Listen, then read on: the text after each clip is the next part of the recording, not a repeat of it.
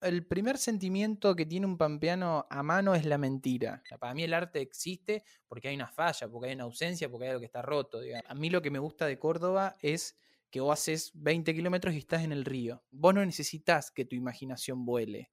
El paisaje ya te lo da. En la que te descuidas, te cruzas un cóndor, haces 30 metros, te cruzas un zorro, haces 40 metros, eh, te cruzas unos ovnis en el Britorco. 15 metros más y te están vendiendo pan casero con saumerio. Acá eso no existe. Un poco. Conversaciones con cineastas más allá del horizonte. Hoy, Francisco Martín.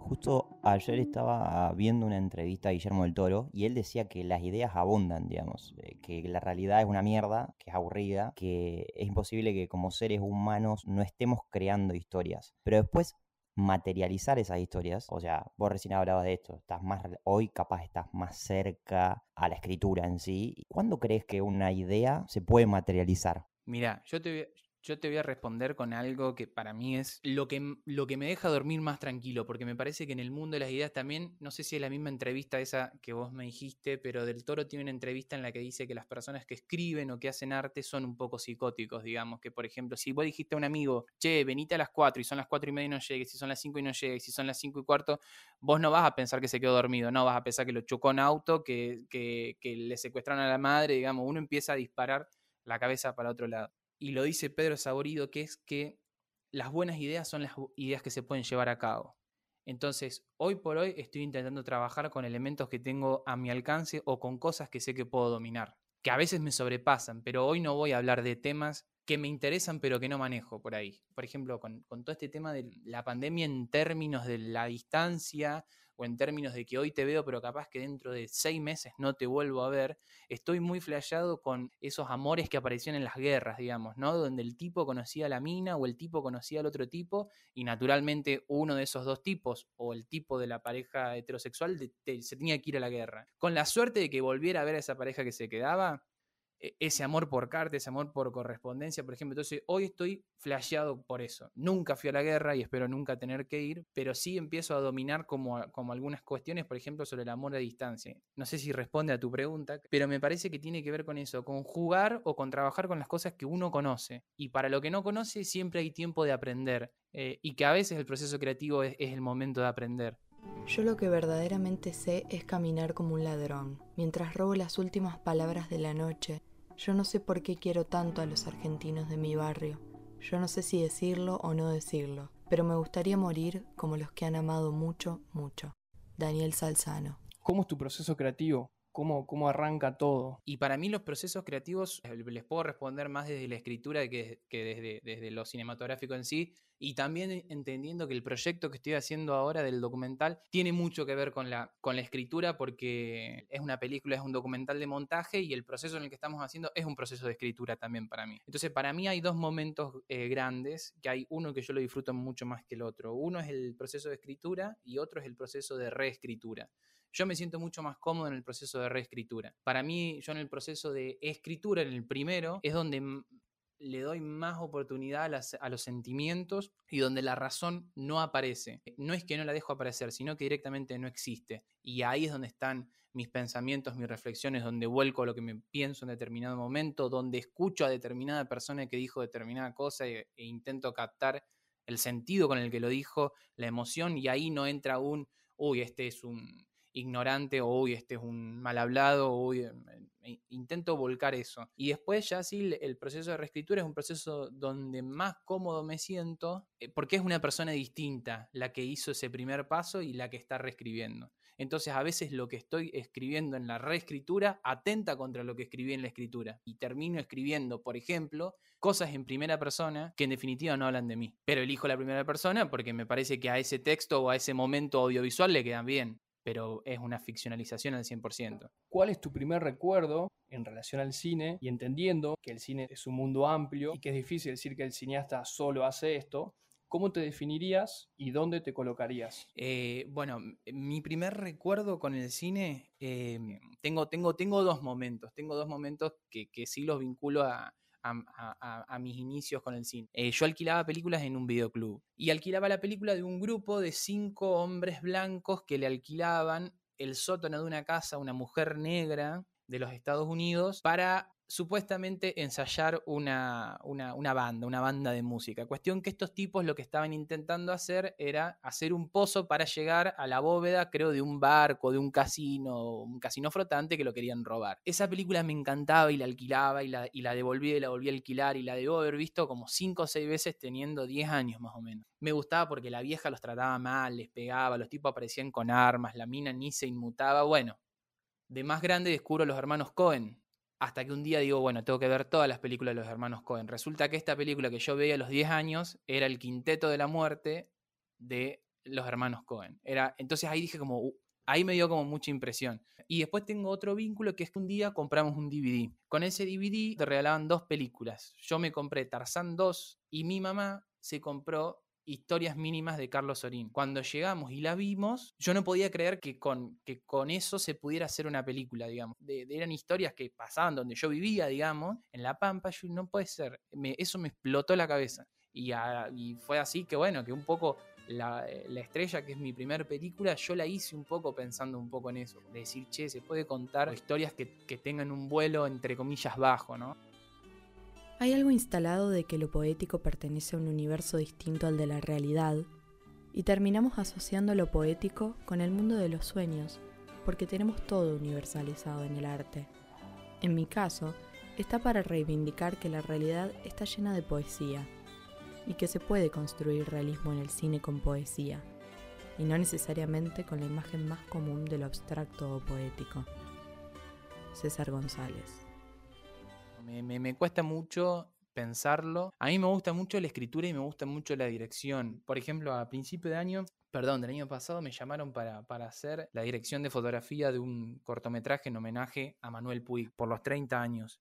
Y yo dije, sí, dale, vamos, vamos a hacerlo, porque tenía ganas de explorar eh, en blanco y negro, en formato 4.3, y es como que en ese área me sentí súper bien. De hecho, yo dije, bueno, no me, no me hablen de otra cosa, yo voy a hablar nada más de, o sea, podría haber intentado meter cuchara en el guion o en algunas cosas de dirección, pero dije, no, quiero hacer esto. Sin dudas, hoy estoy, estoy compartiendo el área de montaje como director con el montajista del documental que estamos haciendo ahora, y, y me siento muy cómodo en ese área.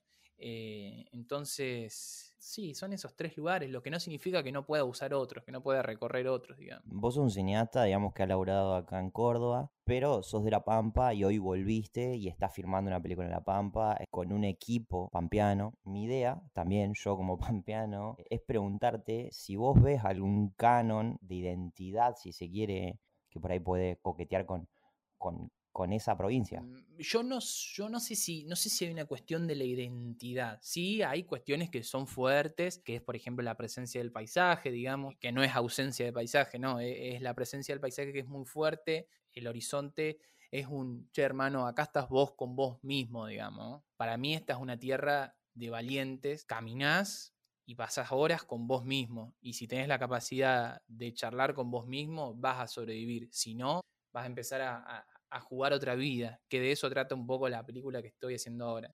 De decir, che, no sé si puedo con esta, vamos a inventarme una vida que sea un poquito más divertida. Sí veo que hay cosas en común, digamos, discursos parecidos, los hablas de los personajes, pero yo no sé si hablaría de una identidad pampeana. Lo digo como algo bueno. O sea, por ejemplo, yo ahora estoy viendo mucho cine chileno y lo que más me gusta del cine chileno es que es absolutamente heterogéneo. Vos ves una película un documental y decís, oh, esto es una locura. Ves El Hombre Topo y es un peliculón. Pero después ves, por ejemplo, Tengo Miedo Torero y ves, no tiene nada que ver. ¿Cómo ser que esta película salga de, este país? Estas dos películas. No hay chance. Eh, me gusta eso. Me gusta cuando, cuando la identidad es, es el es el conjunto de, diferencias, de enormes diferencias. Entonces, mi, mirada, mi percepción siempre tiende a buscar más la diferencia que las similitudes por ahí. Me parece que, con todas estas frases que vas tirando, ese horizonte infinito, esos valientes que vos decías, o sea, me parece que hay cosas que en tu película están. Y ojo, Fran, te lo está diciendo un pampeano. Me lo está diciendo un pampeano, sí, lo tengo que tomar como de quién viene.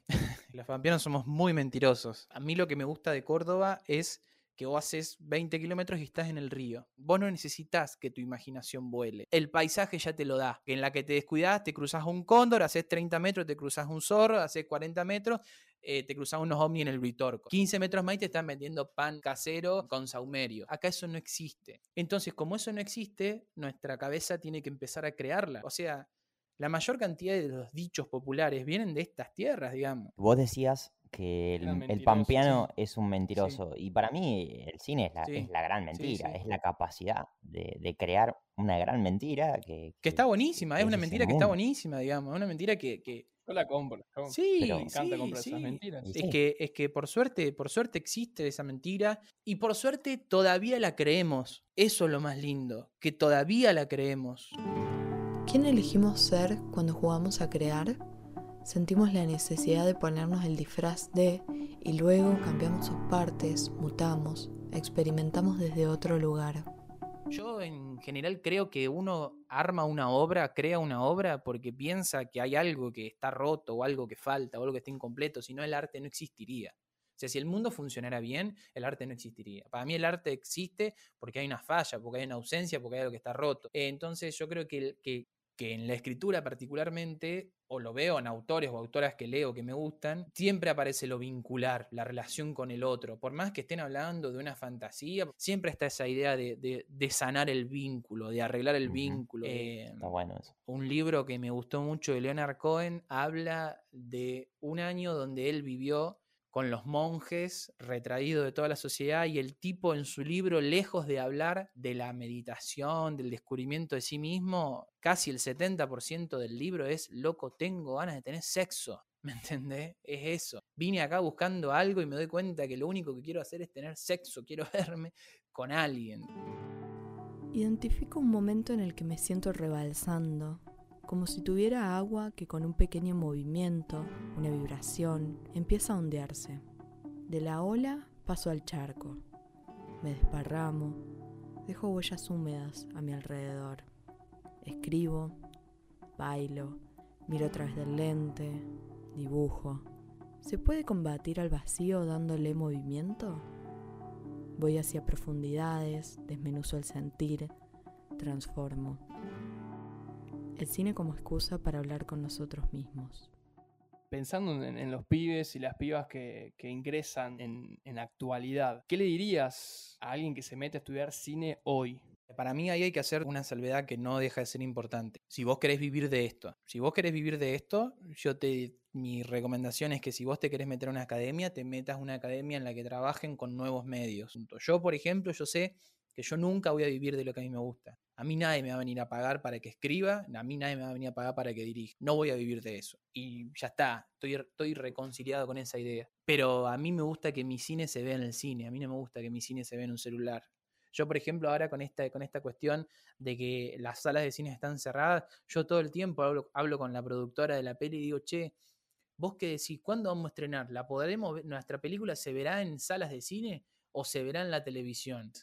Eh, entonces, si alguien quiere meterse a estudiar cine, para mí las academias son muy importantes, son fundamentales. Mi paso por la universidad me, me, hizo muy bien, pero porque coincidió que lo que a mí me gusta era eso, el cine de autor, digamos, por ahí, ¿no? Si vas a buscar eso, anda, por ejemplo, a la Universidad de Córdoba, la Nacional, que vas a encontrar eso. Pero por ahí en otras universidades vas a encontrar todas estas nuevas tendencias de nuevos cines, nuevas formas, series, otros formatos, que están buenísimos. No es difícil dominar el arte de perder. Tantas cosas parecen llenas del propósito de ser perdidas que su pérdida no es ningún desastre. Perder alguna cosa cada día, aceptar aturdirse por la pérdida de las llaves de la puerta, de la hora malgastada. No es difícil dominar el arte de perder. Después practicar perder más lejos y más rápido, los lugares, los nombres y donde pretendías viajar. Nada de todo esto te traerá desastre alguno. He perdido el reloj de mi madre y mirá, voy por la última quizás por la penúltima de tres casas amadas. No es difícil dominar el arte de perder. He perdido dos ciudades, las dos preciosas y más vastos. Poseí algunos reinos, dos ríos, un continente. Los echo de menos, pero no fue ningún desastre. Incluso habiéndote perdido a ti, tu voz, bromeando, un gesto que amo, no habré mentido. Por supuesto, no es difícil dominar el arte de perder, por más veces que pueda parecernos un desastre. De todos lados un poco. Conversaciones con cineastas más allá del horizonte. Seguí este podcast para tenerlo en tu biblioteca.